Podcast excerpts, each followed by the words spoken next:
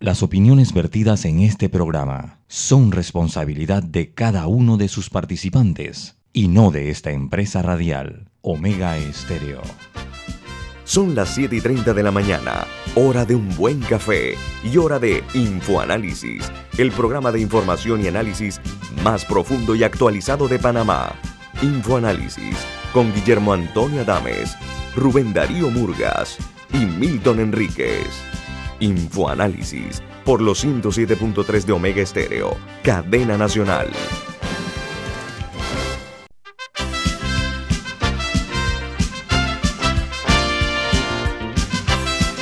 Saludos, hola, buen día. Bienvenidos a otra edición de Infoanálisis, un programa para la gente inteligente. Hoy es 14 de febrero del año 2022, Día de la Amistad. Así que un saludo a todos. Eh, hay que eh, lograr consolidar las amistades, eh, rendirle culto y, respeto a algo tan importante como eso y a las lealtades propias de las amistades verdaderas. Así que saludo a todos en este día de la amistad. así que amigos, vamos a dar inicio a esta edición de Infoanálisis, su programa que es presentado por Kendo Milton. Bueno, Hoy es un buen día para invitar a esa persona especial, el día de la amistad y del amor, a tomar un buen café. Café Lavazza, un café para gente inteligente y que conserva las buenas amistades, presenta Infoanálisis. Gracias, Milton, muy amable. Eh, bueno, recuerden que ustedes pueden escuchar Infoanálisis en la frecuencia de Omega Estéreo 107.3 y 107.5 con cobertura nacional también en la página web de Omega Stereo, que es omegastereo.com, y en la app de Omega Stereo, que está disponible tanto en Play Store como en App Store.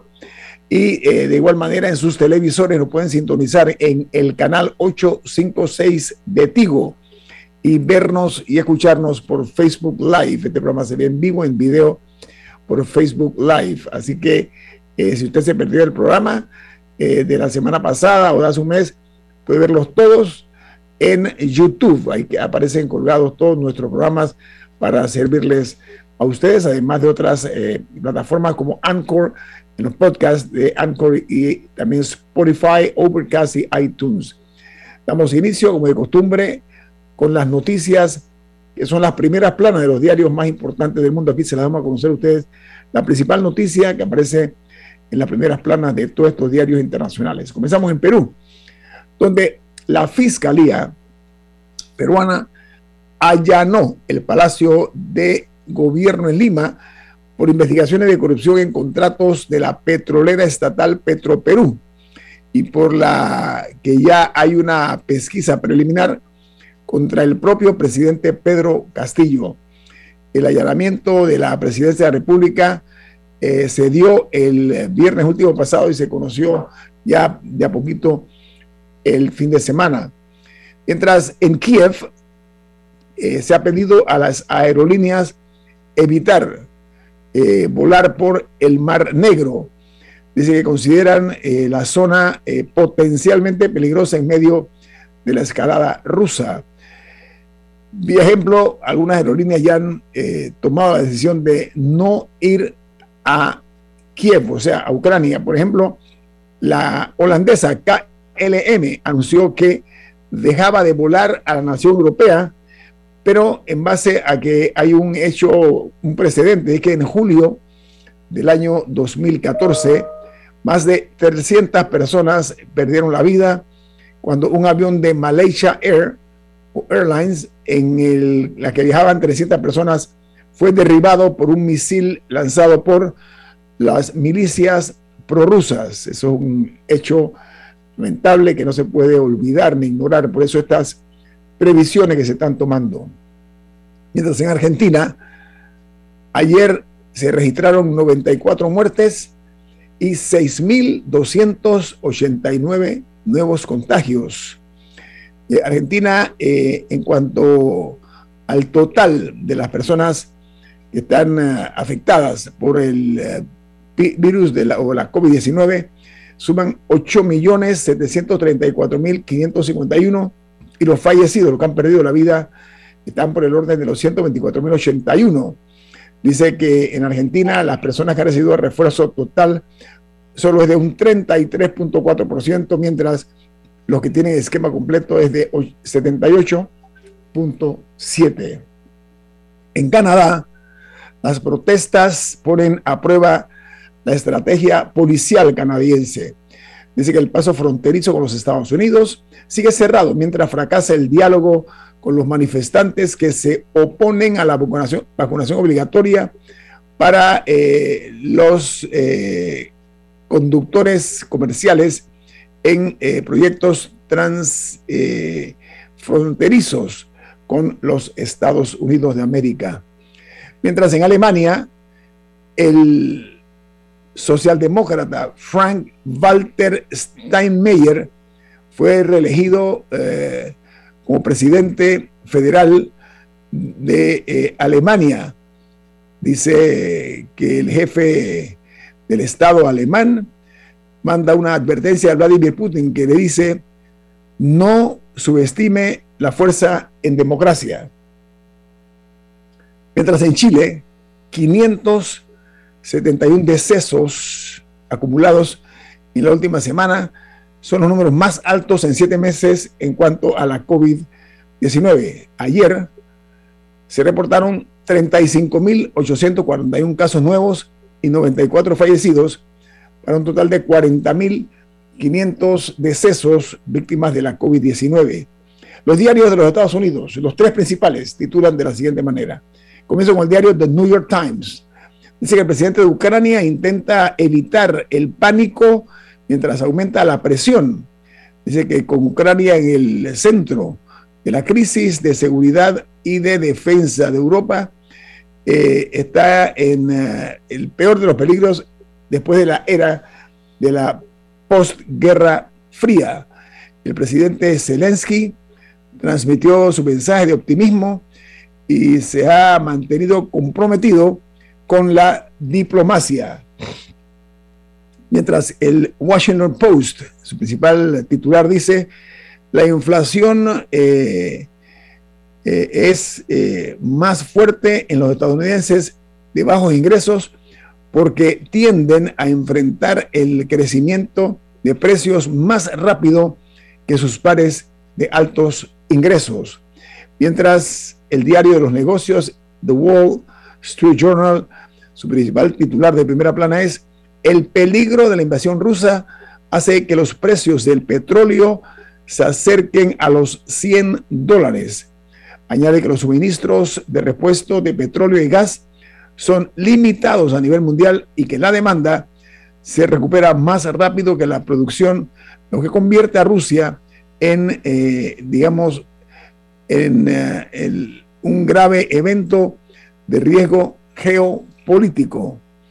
Con esta nota termino con las eh, noticias de primera plana de los diarios eh, más eh, importantes de los Estados Unidos.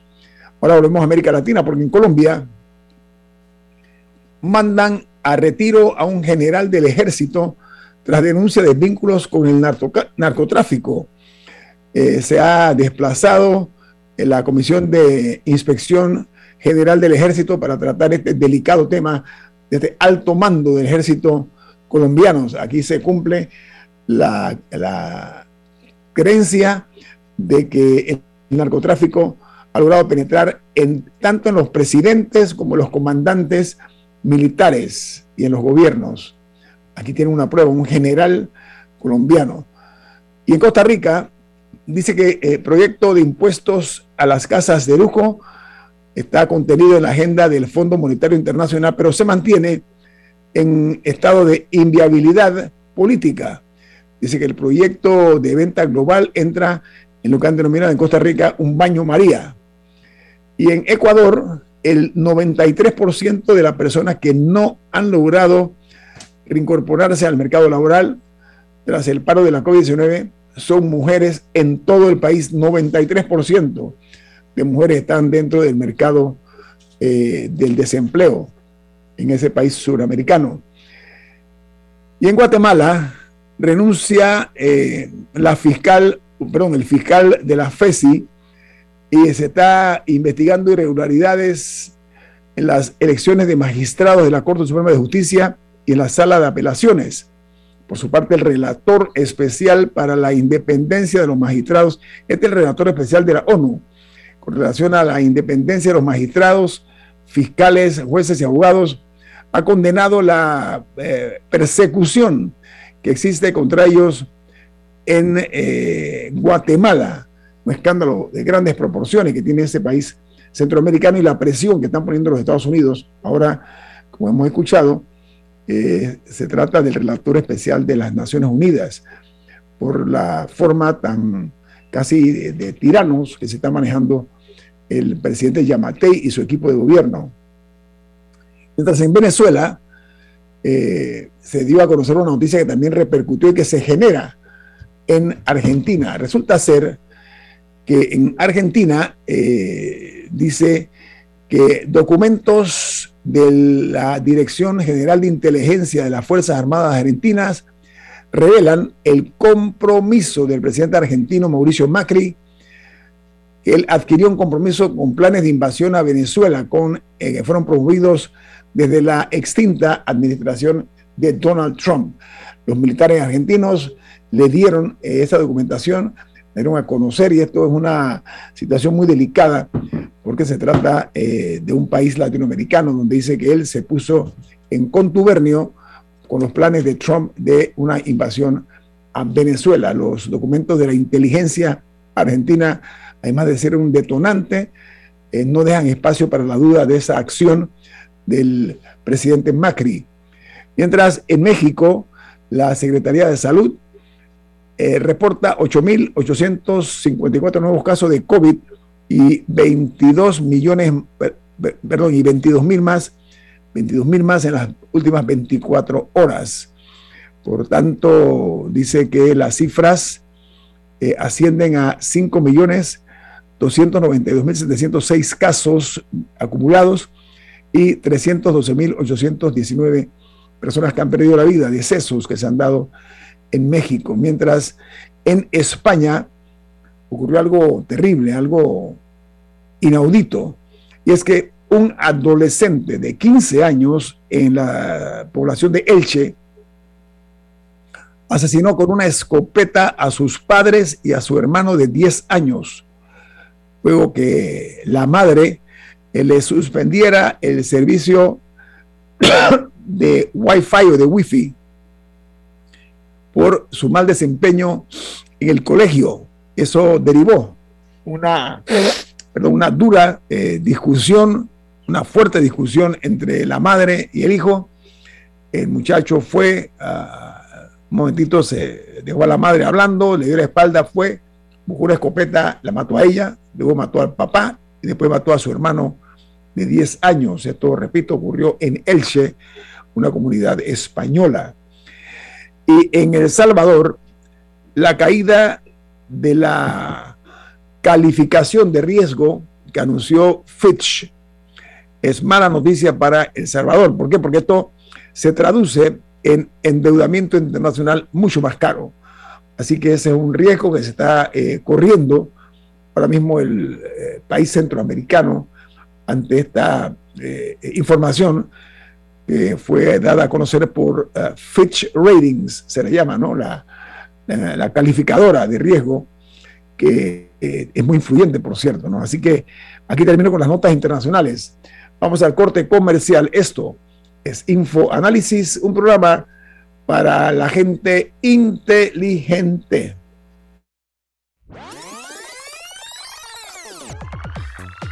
Omega Stereo tiene una nueva app. Descárgala en Play Store y App Store totalmente gratis. Escucha Omega Stereo las 24 horas donde estés con nuestra nueva app.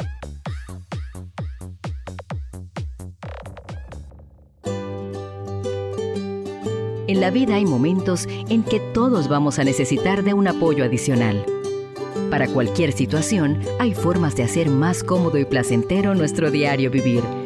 Sea cual sea su necesidad, en Hogar y Salud los apoyamos haciéndole la vida más fácil, porque contamos con la experiencia necesaria para recomendarle lo que usted necesite. Recuerde, Hogar y Salud les hace la vida más fácil. Visite nuestras nuevas sucursales en Villa Zaita al lado del Super 99 y en Cativa Colón al lado del Super Extra. Estamos abiertos en todas nuestras sucursales del país y le hacemos su entrega de forma gratuita en Panamá Centro. Para mayor información, puede consultar en Instagram y Facebook. Ya viene InfoAnálisis, el programa para gente inteligente como usted.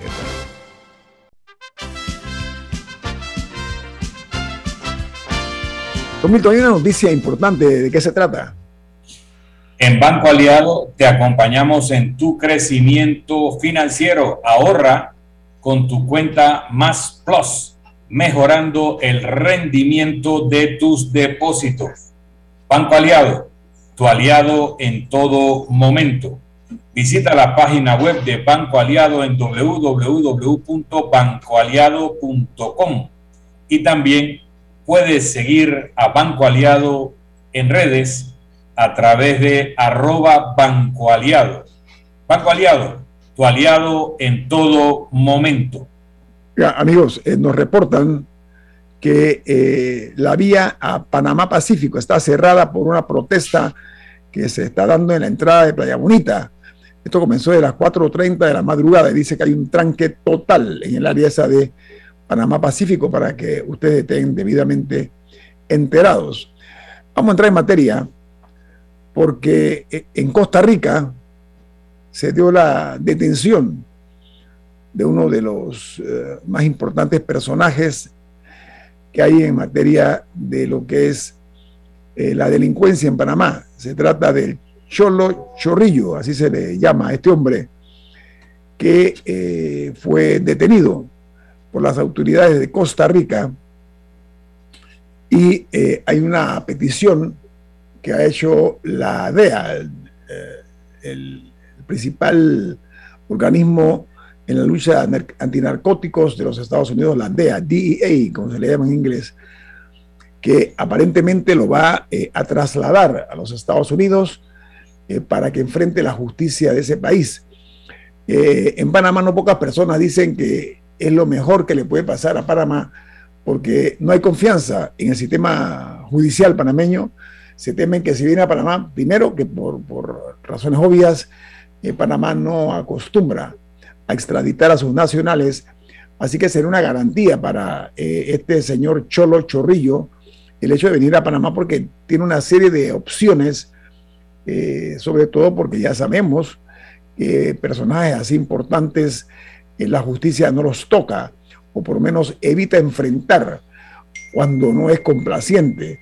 Entonces, dicho esto, eh, si se da, eh, este, y me da mucha pena que haya sido en Costa Rica donde lo han detenido, no en Panamá, eh, que haya la posibilidad de que vaya a una cárcel, a una prisión en los Estados Unidos. Milton, ¿qué le parece?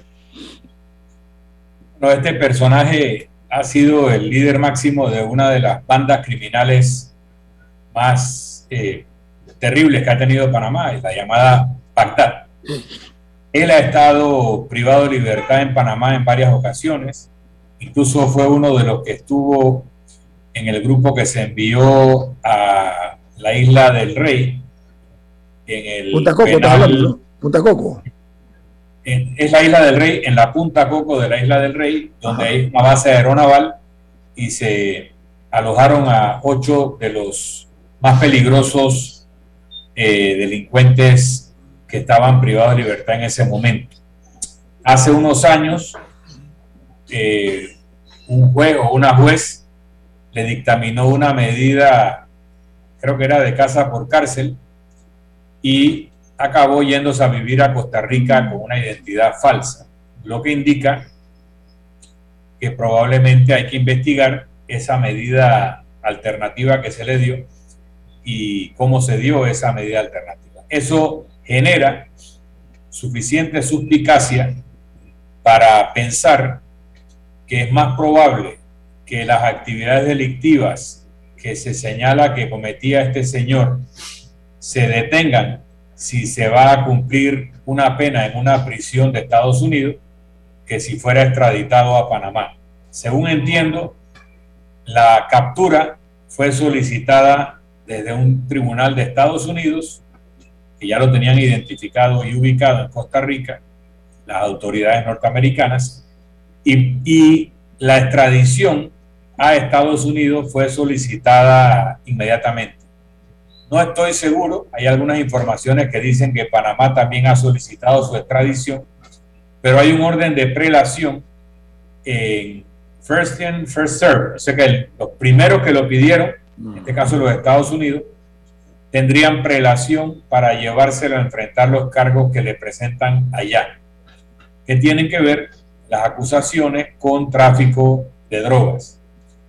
El, el tema es propicio, hay una glosa en un periódico para discutir ese principio que está en algunas constituciones, particularmente de América, que prohíbe la extradición de nacionales.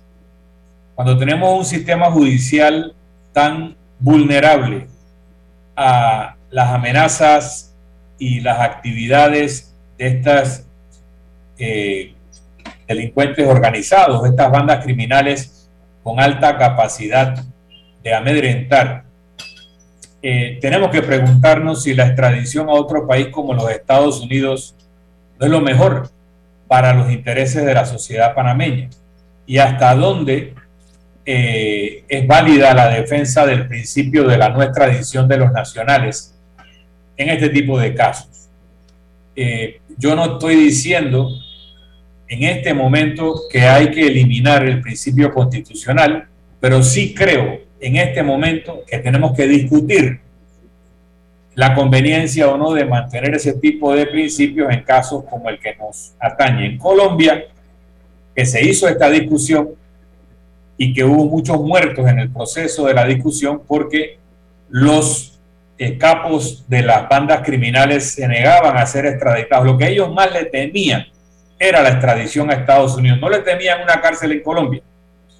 Y, e incluso formaron un grupo de fallada que se llamó los extraditables, con lo cual secuestraban y mataban a gente para amedrentar a Colombia para que no aprobaran la extradición de Nacional. Entonces es un tema que creo que antes que nos pongamos en la situación de Colombia, sería bueno también discutir sobre el mantener o no la extradición de la prohibición de extradición de nacionales en nuestra constitución, sobre todo en casos como este. Mira que la prensa, el diario La Prensa, hizo una publicación que debe ser eh, como una, un sonar de alarmas a las autoridades, porque conforme a la información que maneja la prensa, recuerdan ustedes la operación Damasco, que tuvo mucho, causó mucho revuelo. Bueno, eh, de 15 personas eh, que estaban en una lista para ser detenidas, solamente tres lograron ser capturadas. ¿Por qué? Porque cuando las unidades de la Policía Nacional y del Ministerio Público fueron a allanar las viviendas de los sospechosos, estas estaban vacías. ¿Y saben por qué? Porque se detuvo meses después a una funcionaria del órgano judicial que, de acuerdo a la información que dio a conocer el fiscal del caso, esta funcionaria del órgano judicial había alertado a los delincuentes de la operación, así que les dio tiempo más que suficiente para que pudieran escapar antes de que llegaran las autoridades. Entonces, aquí lo grave es que la reacción del órgano judicial fue hacer un comunicado donde desmentía las publicaciones que se habían dado en los medios, rechazando que la funcionaria detenida fuera asistente de una magistrada para admitir posteriormente en el siguiente párrafo del comunicado que en efecto la señora detenida había sido la asistente de una magistrada en el periodo más sensitivo de la operación. Entonces, dicho esto, la penetración que se viene hablando hace mucho rato. Entonces, sospecho que aquí se tienen que endurecer muchísimo más. Eh, primero, la inteligencia tiene que ser más eficiente para detectar estas cosas. Y segundo, que las operaciones o los operativos, es la palabra, que se realicen sean de una manera todavía mucho más eh, eficiente para lograr eh, evitar que eh, se den este tipo de, de, fugas. Eso ocurría en Colombia, también en México, cuando llegaban las autoridades ya se habían fugado los narcotraficantes, los representantes del crimen organizado. Minutos antes se habían fugado. ¿Por qué? Porque había un soplo, como se le llama, por parte de personas dentro de los propios organismos de justicia. Camila. hay audio, Camila. Perdón, uno puede ver la diferencia que incluso se comentó en su momento con la operación Fisher. Y en la operación Fisher sí hubo eh, exitosos allanamientos eh, y decomiso de, de diversos artículos y que en un momento se comentaba que era impresionante que una operación de tal magnitud y que hubiera durado ese tiempo eh, hubiera sido tan exitosa y, incluso en ese momento se comentaba la comparación con Damasco. Eh, con la pandilla Damasco, ¿no? No, no, con la operación Damasco, que, es la de... La, ah, la operación Damasco, sí, sí, perdón. Ajá, que fue que esa no fue tan exitosa. Así que yo me, yo me imagino que las mismas instituciones tienen que ir haciendo un trabajo de ver qué equipos estaban involucrados en una versus la otra, qué circunstancias distintas hubo entre uno y la otra para ir aislando un poco eh, ese tipo de, riesgos, como de tener una fuga de información. Dentro de todo... No, también Camila, en ese contexto, y hay mucha especulación en los medios, ¿Qué información podrá ofrecer el llamado Cholo Chorrillo a los Estados Unidos a cambio de penas más leves? Porque si hay alguien que tiene que saber qué autoridades panameñas y qué funcionarios estaban en estas redes, es él. Así que aquí en los siguientes meses o años probablemente vamos a, a conocer la verdadera cara de mucha gente que probablemente había estado cooperando con organizaciones como Bagdad. Sí, pero Milton, eso ha creado también mucha desconfianza, mucha desconfianza ciudadana también se ha creado exactamente por esta negligencia que se ha de muchos casos, o en no pocos casos, ¿no? Camila, un minuto, sí, claro que se tienen que revisar las circunstancias alrededor de su liberación en 2018, pero eh, a lo que estaba llegando es que es positivo cuando se logra aislar y separar a estas personas eh, que presuntamente, porque todavía no ha sido condenada, eh, filtraban información a este tipo de grupos delictivos. Lo delicado es pensar que esta es una persona que estuvo en el sistema desde 2010 y fue destituida por la, por la magistrada eh, Maribel Cornejo a los seis meses de que fue su asistente interina. Fue destituida en diciembre de 2021. Pero eso significa que estuvo alrededor de 11 años en la institución. así que hay que también balancear un poco, o sea, cuánto, o sea, en qué momento podría haber sido cooptada por estos grupos y, o sea, que, y el nivel de daño que pudo haber hecho por más de una década. Pero para darte una, una antes del cambio, el, yo recuerdo en, en, en, mi periodo como ministro que detectamos una serie de informaciones que nos hablaban de algunas redes de este tipo metidas en la estructura penitenciaria, ¿ok? Que es muy común que lo hayan penetrado. Pero desde que teníamos la primera información hasta que se produjo la primera captura y encauzamiento, pasó más de un año. No por negligencia, sino porque la información de inteligencia la tienes que convertir en pruebas. Y las pruebas tienes que recabarlas dentro de el, proceso judicial con la autoridad respectiva y que eh, no haya filtraciones en el proceso de recabar las pruebas. Así que a veces tú dejas correr. A veces tú sabes que alguien está en algo y lo dejas correr porque lo estás interceptando, le estás dando seguimiento para llegar a los peces gordos. Así que el tiempo que ella, entre que esta persona pudo haber sido cooptada y el momento en que fue arrestada o hasta el momento en que fue separada del cargo y luego arrestada, puede haberse le estado dando seguimiento para convertir la información de inteligencia en pruebas y para a través del seguimiento una persona estaba probablemente en esta actividad, poder conseguir pruebas para otros casos más grandes. Lo grave, Milton, es la filtración de la información. Ahí está el kit del asunto. Vamos al corte comercial. Esto es Info Análisis, un programa para la gente inteligente.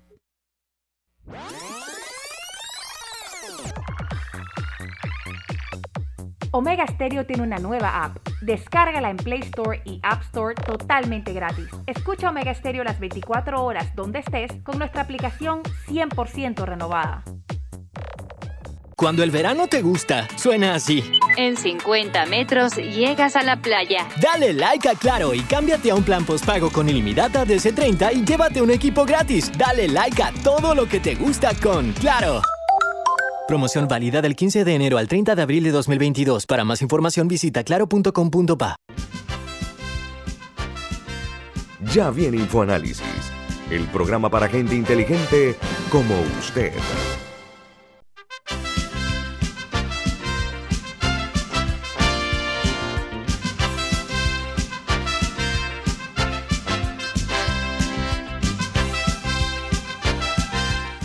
Pero amigos, eh, hay un dicho que dice que si buscas resultados, eh, tienes la, responsabilidad de enfrentar las cosas como son. ¿Usted iba a decir algo, Camila? Sí, eh, un comentario de un oyente sobre un tema anterior, que el oyente dice, buen día, es de suponer que la Constitución no permite la extradición de nacionales porque en el pasado no había casos como el, como el que se está comentando, por consiguiente la necesidad de dichas medidas. Pero los tiempos han cambiado y he aquí otra razón para modernizar la Constitución. Opinión del oyente Ioannis. Sí, hay que ver. Válida, es una opinión eh, válida. Es, una opinión es válida válida. porque hay que, hacer, hay que hacer el debate. Asimismo, veía un comentario que me pareció que hay que prestarle atención de que hay personas en Panamá que defienden las conductas de gobiernos como el de Venezuela, el de Nicaragua o Cuba, que nunca defienden las conductas del gobierno panameño o del Estado panameño. ¿Qué tan panameños son aquellos que, que no defienden a su propio país y luego quieren cubrirse con la protección que este país les da? Eso es una discusión válida. Ah, Otros dirán, mira, solo con nacer aquí tienes derecho a no defender a nadie, a criticarlo todo, igual tienes que ser defendido. Ese es un argumento válido, porque eso es lo que dice el derecho. Pero, pero tenemos que hacer las conversaciones. El problema aquí es cuando vamos a, la, a las fórmulas eh, simples, a las frases cortas, sin realmente debatir los temas. ¿Por qué había que evitar una extradición de un nacional? ¿Por qué había que prohibir la extradición de un nacional? ¿En qué circunstancias? ¿Y por qué hoy, en algunos casos, lo mejor para el cuerpo social panameño es permitir la extradición de un nacional que se dedica al crimen organizado? Bueno, esa discusión hay que hacerla me parece que lo que dice el oyente es válido. Sí, yo estoy ¿Qué de acuerdo. circunstancia fue la que propició ese tipo de normas y, y en qué mundo vivimos hoy? Pues mira, eh, hay una eh, extraña beta de poco carácter a la hora de tomar decisiones eh, con relación a los medicamentos en Panamá. Eso es un hecho eh, muy claro porque da la impresión, conforme a los hechos, lógicamente, que eh, Panamá tiene esa condición contraria a países de la región, no, únicamente de, la región centroamericana, si vamos hacia el sur, Colombia y otros países, y ni hablar de los países del primer mundo, del casi grosero eh, precio de los medicamentos en este país. Se está jugando con la salud de la gente eh, en ese sentido, porque cada día están más inalcanzables. Yo observo y he visto pruebas innumerables de cómo incrementan los precios de los eh, medicamentos, lamentablemente. Hay una propuesta en la Asamblea Nacional de la Nación, eh, donde eh, muchas veces se critica que es muy genuflexa ante el poder político y económico la Asamblea. En esta ocasión parece que se van a caracterizar porque tienen una propuesta que tiene la intención o pretende eh, facilitar la importación de medicamentos, por una parte solo con registros de la eh, FDA, Federal Drug Administration de los Estados Unidos, y de la EMA, que es el organismo europeo. La idea, dicen los proponentes, que es que en los países vecinos, como dije, las medicinas eh, se adquieren hasta un 500% por debajo del precio eh, del mercado panameño. 500%, la verdad Ah, que es una 900%. grosería. ¿eh? Listo. 900%. Una medicina en España vale nueve veces menos que la misma medicina de la misma marca en Panamá. Nueve Sí, veces. Sí, es, válido tu comentario, Milton. Yo dije de, de- de la región, estoy hablando de Sí, Colombia, Turquía, Col- bueno, oye, en, en- en España todavía es, eh, eh, digo, un hecho Oye, y, y sin espeluznante, ningún ¿no? favor, Que- pero antes de entrar en el tema de la medicina, permite decir una cosita en el tema anterior que me parece que es de justicia. en mi vida adulta, consciente de la situación del país, nunca he visto tantos golpes al crimen organizado como he visto en el último año. Y no sé si es la figura del procurador Caraballo, que tiene un compromiso con el tema del combate al, al, narcotráfico en particular y al crimen organizado en general. No sé si es el ministro de Seguridad o el presidente Cortizo o una combinación de estos protagonistas o es el acumulado de años de trabajo, de infiltración y penetración y documentación en colaboración con las agencias internacionales, o una combinación de eso. Pero repito, nunca he visto tantos golpes certeros contra el crimen organizado, particularmente el narcotráfico, como lo que he visto en este último año, o mejor dicho, en los últimos seis a ocho meses. Y eso hay que reconocérselo, porque sea lo que sea, sea una acumulación de trabajo de muchos años de organización y penetración, o sea, la colaboración internacional, tiene que haber una decisión valiente del presidente, del ministro de Seguridad, del procurador, para que estas operaciones se ejecuten en Panamá y se ejecuten con el éxito que estamos viendo, tanto en lo local como en los aspectos internacionales, como lo que acaba de pasar en Costa Rica, donde seguramente ha habido colaboración de Panamá y los Estados Unidos con Costa Rica. Entonces yo no quería dejar pasar esto, porque para mí es algo extraordinario y a mí me parece que hay que reconocerlo. Yo creo que el Milton aquí, la justicia de Panamá, está obligada, ¿sí? A entrar en un proceso de regeneración. Hay que remover todo ese tejido dañado eh, de una vez y por todas y tomar medidas eh, que sean muchísimo eh, más drásticas, más efectivas con relación a este tipo de problemas. Yo estoy de acuerdo contigo, Milton. Yo creo que es una combinación, a mi juicio. Veo a un procurador Caraballo decidido, lo siento comprometido hasta ahora, con eh, no pasar a la historia del anonimato después que salga o que termine su gestión, que culmine su gestión, sino preocuparse por el legado que pueda dejar, que son palabras mayores, donde sus antecesores han dejado eh, pocas huellas y pocos resultados, todo lo contrario, varios de ellos han salido bajo la sombra del, del escándalo y del escarnio. Y yo sí creo también, Milton, y coincido contigo, que el actual ministro de Seguridad, Mira, eh, ese hombre ha hablado de una forma muy clara, Milton, muy llana. Eh, él no ha andado eh, medrando en la sombra para decir las cosas, o sea, un hombre muy directo en lo que dice, lo cual es necesario en un país como este donde estamos viendo que el incremento, por una parte del narcotráfico y su infiltración en la política, los casos sobran. Ahora, que queramos jugar al ciego es otra cosa, pero ahí están, hablan por sí solos, por una parte y por la otra el crimen organizado, cuyos tentáculos eh, penetran en todas casi las áreas de la sociedad. Dicho esto, entonces, eh, yo creo que eh, el hábito es de estos grupos de delincuentes, es una infame enfermedad que han creado en la sociedad panameña, porque es una desgracia para nosotros estar en esas circunstancias. Así que yo estoy de acuerdo contigo, por supuesto, y por supuesto, que todo esto bajo el, respaldo o la aprobación del presidente de la República, Laurentino Cortizo, porque tiene que haber, Milton, una estrategia en equipo que venga de la cabeza, que es el, Ejecutivo, Ministerio de Seguridad y el Ministerio Público, en este caso el, Procurador de la Nación. Yo te reitero, siento la, la, la intención que tiene el señor eh, magistrado, magistrado, es decir, el procurador Caraballo. Diga, Camila. que por cierto, ahora el primero de marzo, no, que por cierto, el próximo primero de marzo cumple un año en la interinidad. Ese es parte del problema, Camila. Ese es parte del problema. Me, reclama un oyente que tal vez dejé por fuera al director de la policía, John Omar Dornheim.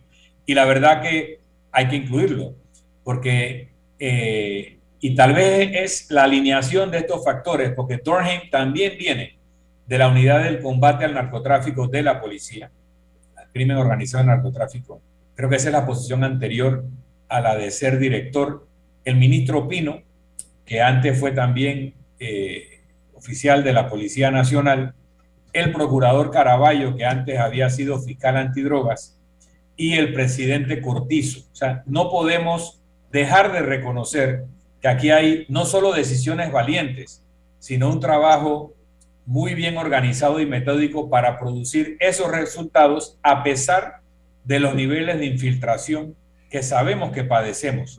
y es enhorabuena que estamos limpiando la casa, porque esa penetración luego da pie a todo lo demás de lo que nos podemos quejar y están entrando directamente en el meollo de la fuente de la corrupción que es la penetración del crimen organizado. Pero Camila tocó un punto que no podemos tampoco eh, dejar de lado o excluir. El punto de Camila, que nosotros hemos tocado en este programa con mucha insistencia, con el estilo de nosotros, por decir las cosas como son. No tenemos ningún compromiso político con nada ni con nadie. Felizmente. Lo que dice Camila de la interinidad del procurador Caraballo, primero que para mí es una vergüenza que ocurra en un país como este, tener un funcionario de esa jerarquía interino durante más de un año.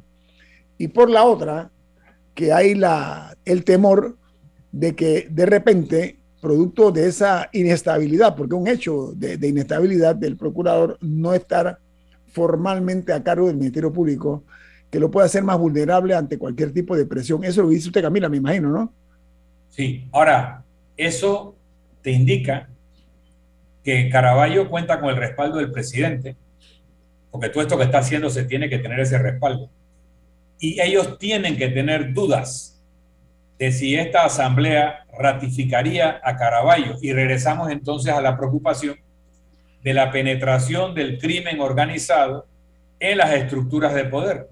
¿Hasta dónde en la asamblea hay suficientes diputados que se la deben a quienes Caraballo está persiguiendo que el gobierno no se arriesga a someterlo a una votación por temor de que esa penetración produzca un rechazo. Milton, pero el PRD tiene mayoría en la Asamblea. Eso es absurdo. O sea, el presidente PRD.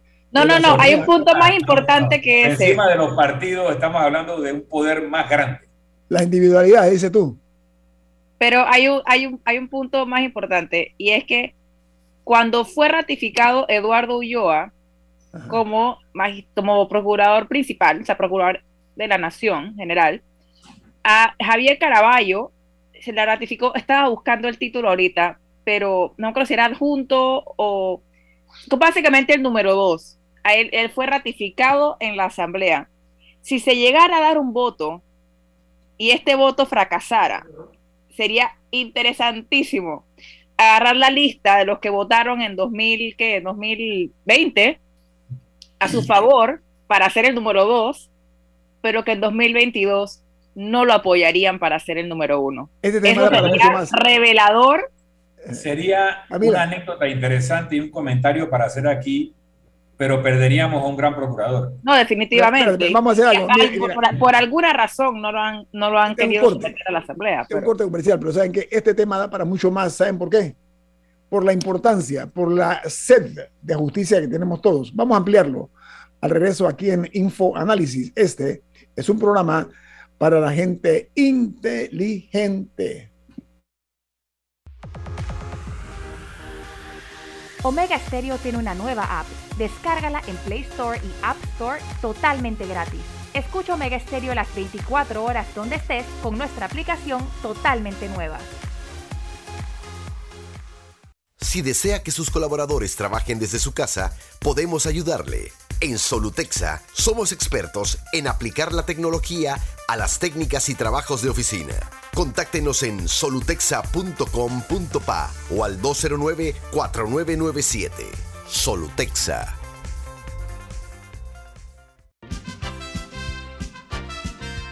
Ya viene InfoAnálisis, el programa para gente inteligente como usted.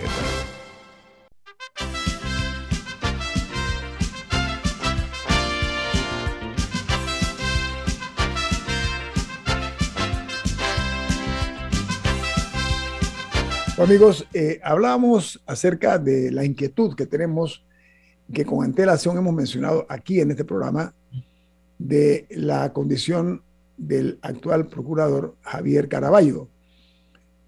Eh, está como procurador interino. Eh, la situación es que en el poco tiempo que ha estado, un año, el procurador Caraballo al frente del Ministerio Público ha dado muestras de que está haciendo un cambio, el cambio se siente y los resultados se están viendo de a poco o de a mucho. Lo que es irracional o inaceptable para no pocos, entre los cuales estamos nosotros, es que todavía este funcionario se le mantenga eh, como interino. No obstante, eh, Milton decía la inseguridad que hay en cuanto al voto que pueda dar la Asamblea. Camila decía con mucha, mucha certeza el hecho de que sería interesante si se da esta votación en la Asamblea Nacional para ratificar al señor eh, Javier Caraballo, hacer, como dice tú Camila, el bien chequeado, ¿no? Bien chequeado de cuántos y quiénes votaron en aquella ocasión a favor de Caraballo o del, del, del, entonces subprocurador o el término que sea, y cuáles votarían ahora a favor o en contra. Ese tipo de ejercicio es bueno hacerlo, ¿saben para qué? Para descarnar. Las dobles agendas que se observan en la política panameña pero no se puede dejar de lado que realmente yo creo que ese temor del jefe del Ejecutivo tiene que ser superado. ¿Saben por qué? Porque en la vida hay que tomar decisiones. Voy a someter al procurador interino en la Asamblea Nacional. Yo lo que sí digo es que sería una belleza que se haga público quiénes votan a favor y quiénes en contra. Allí se eh, daría eh, la clara evidencia eh, de quiénes son los, que son y quiénes son los que no son. Entonces, a, mi juicio, yo sí creo que sería prudente o conveniente que se eleve esto a la Asamblea. ¿Saben por qué? Porque los últimos procuradores han pasado sin pena ni gloria, con más penas que gloria. Diga, Camila. Aunque también eso probablemente implicaría algún tipo de negociación entre el Ejecutivo y el Legislativo, eh, que, que la, relación, a pesar de que, de que es em, una asamblea mayoritariamente del partido del presidente, no me parece que han tenido la relación más amorosa. No tiene que verla, Camila, no, no No, no, pero, pero, sí, pero yo siento que, que habría que sentarse a ver qué tanto ha podido ejecutar vale la redundancia del Ejecutivo, en, eh, en la Asamblea. Hay proyectos del Ejecutivo que, que, han pasado un poco de páramo en la Asamblea eh, y cómo van avanzando o no. Bueno, empezando, por las, empezando por las reformas constitucionales que, que fueron un naufragio grave de una promesa de campaña importante del presidente y lo dejaron muy mal en los primeros que cuatro meses de su gobierno. Pero, pero bueno, mucha tela que cortar ahí. Pero le falta a la Asamblea eh, resultados que presumir, que pueda presumir de que nosotros hicimos esto, esto y esto. Yo mencionaba hace un instante. Bueno, tenemos, tenemos varios festivales nuevos. ¿Varios qué? Varios festivales nuevos en el interior. No entiendo. entre la lista de, de, ah, la asamblea tenemos varios festivales. Ah, ah, ¿cuál será ahora? Eh, ya ya tenemos almohábano, ya tenemos el sombrero pintado. Oye. No sé, ahí, ahí sé que ha habido varios. Bueno, eh, sería interesante, a mi juicio, poner a prueba una vez más a la Asamblea Nacional con esto, con la ratificación del procurador, sin miedo a hacerlo, porque se definirían y se desenmascararían, desenmascararían muchos rostros, porque ¿saben qué? Recuerden que en la asamblea pasada hay una larga lista de personas que están eh, con un piececito o con una manita dentro de una posible investigación producto del mal manejo de la cosa pública. Así que eh, el reino de la sospecha se agranda ante la falta de resultados pero bueno, pero en ese caso, ¿no? en ese caso no es con el procurador. No, yo sé. Así es por los diputados, ellos son no, yo estoy hablando de casos que quedan, que quedan sumergidos en algún despacho de la Corte Suprema de Justicia eh, y que de eso tampoco se han visto mayores resultados ni en el de las planillas cashback, eh, ni en el de las partidas circuitales. Ni los 200, millones, los 200 millones, Camila, los 200 millones de dólares que están, que nadie sabe dónde están, ni qué hicieron con ese dinero los diputados. Ojo. O sea, hay una, hay una serie de casos que en ese sentido no, o sea, no quedan bajo el paraguas del procurador, sino que quedan en la Corte Suprema de Justicia, en los que muchos han quedado archivados o no se han visto mayores resultados. Eso, eso sí hay que destacarlo también. Sí, pero eh, el problema, Camila, es que en esos casos se puede unir el, eh, lamentablemente, como se dice, se puede eh, complicar el, lavado con el planchado. O sea, las dos cosas pueden unirse pueden tener resultados insospechados para la forma de verlo de algunos políticos. Pero, reitero, el problema es que ellos escuchan su propia voz, o sea, ellos no escuchan las voces de fuera, sino su propia voz. Ellos se dicen la cosa formando una cadena de mentiras en torno a ellos. Eh, pero creo que el país se encamina por, por vientos de fronda, hay vientos de cambio, evidentemente, en la actitud de, de, los, de nuestros ciudadanos. Y ya hay que dejar a un lado esto, ese gatopardismo que históricamente se ha formado entre el poder político y el poder económico, que ese es otro de los, de los detonantes que tenemos nosotros lamentablemente en este país. Ese contubernio que hay entre el poder económico y político ha dado eh, resultados eh, realmente eh, negativos en el desarrollo de nuestro país. Diga, Camila. Dice un oyente, viendo el trabajo de la policía y el procurador, se me olvida un poco los huecos en todas las calles de la ciudad. Oye, eh, que por cierto, yo, yo sí tengo otro comentario. En Panamá siempre ha habido basura. En Panamá siempre ha habido basura.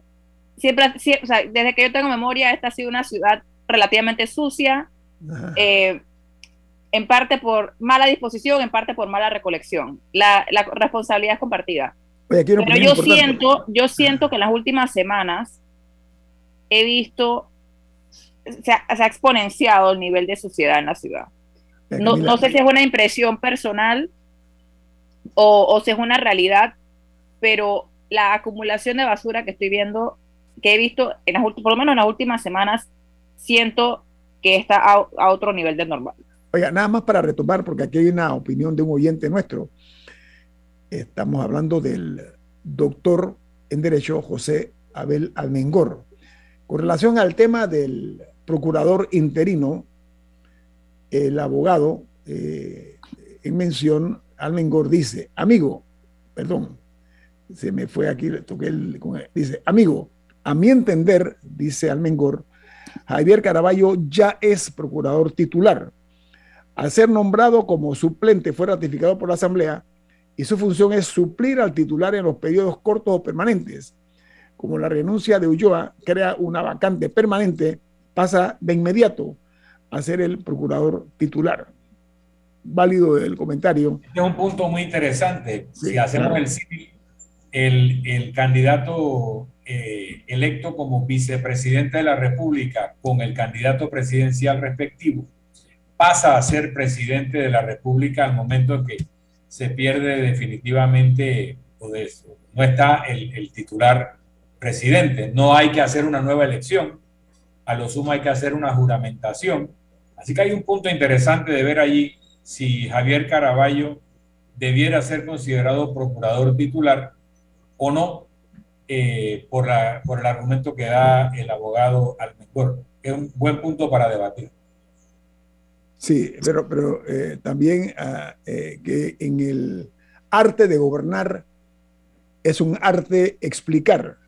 Y aquí lo que faltan son explicaciones, Milton. Lo que estoy tratando de decir es que ya es hora de que eh, pasemos de ser una mayoría silenciosa, la ciudadanía, a ser un poco más activos, a dejar de ser tan silenciosos en situaciones de esta naturaleza, porque la falta de justicia o la justicia deficiente está lastimando seriamente no únicamente eh, lo que es la paz social del país, sino nuestro prestigio como nación ante el número importante eh, de casos fallidos que hay en materia de justicia, sobre todo cuando del poder económico y político se trata.